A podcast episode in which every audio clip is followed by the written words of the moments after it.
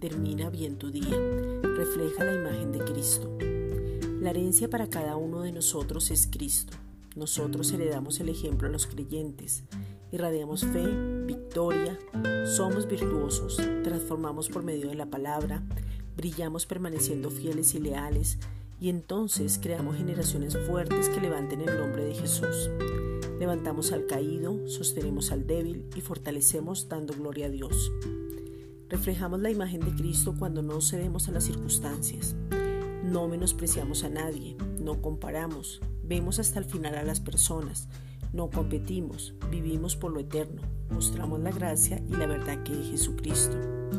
Reflejamos la imagen de Cristo al beber de la fuente, al estar en su presencia, al no mirar las circunstancias, al correr la carrera con gozo, al ser justos.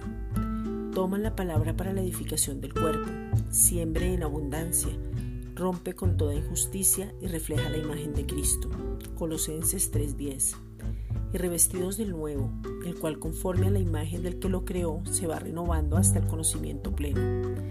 Esta es una reflexión dada por la Iglesia Gracia y Justicia.